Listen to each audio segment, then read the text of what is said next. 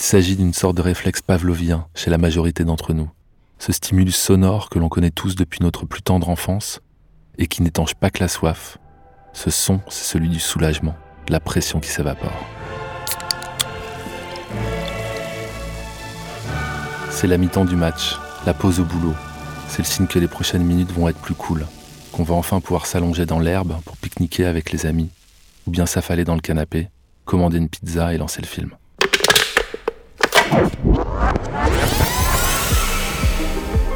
Bruit, c'est le podcast de Brut, où on explique les sons qui nous entourent et ceux qui nous dépassent. Et aujourd'hui, on va écouter le son d'une canette de soda.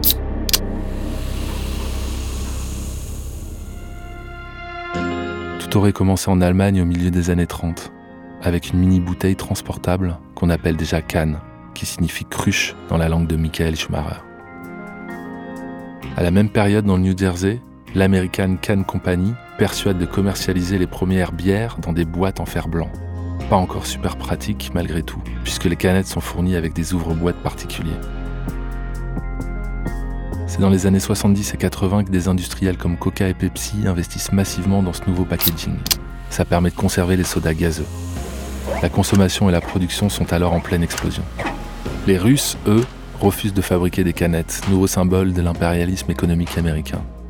Mais presque partout ailleurs, on tire sur la petite languette en aluminium avec l'index pour ouvrir son coca, dans un geste trop cool qui fait kiffer toute une jeunesse.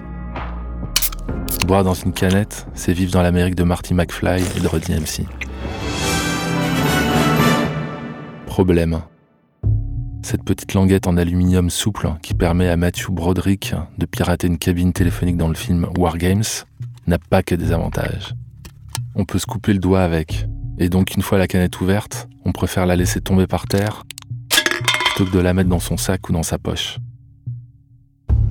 Heureusement, l'ingénieur Daniel F. Kudzik invente un système d'ouverture tout en bloc. La languette reste attachée à la boîte et peut être collectée en même temps. Le bruit d'ouverture devient donc et on décapsule désormais sans risque dans la rue, dans les skateparks, dans les concerts, sur les playgrounds de basket. Le son de l'ouverture d'une canette dans les publicités est un élément essentiel de la communication des grandes marques comme Coca. Il est parfaitement designé et enregistré avec précision pour déclencher la salivation de l'auditeur. Un vrai réflexe pavlovien.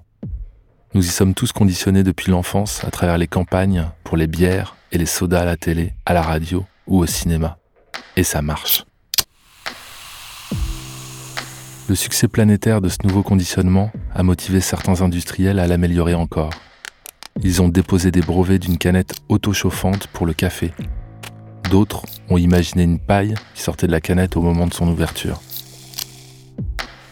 Fashion, pop, cool, la canette se recycle de façon parfois surprenante.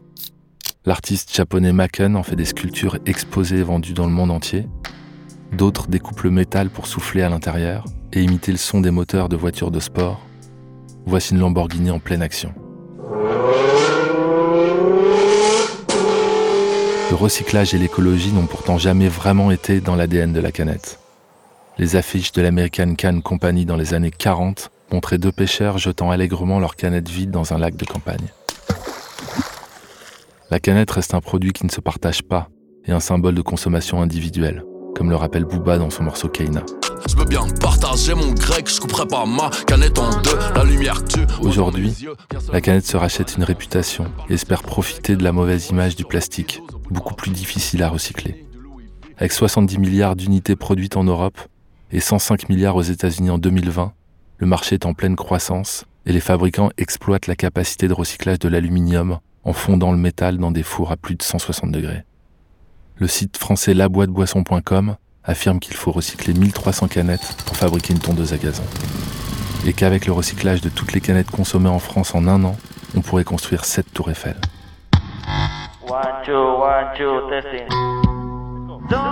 Et ce qu'on entend ici, c'est le 12 Pack Blues, le blues du pack de 12, de Sergi Estella. Ce musicien espagnol recycle les objets du quotidien pour fabriquer ses instruments. Le shaker de ce morceau est une canette de bière tout comme son micro.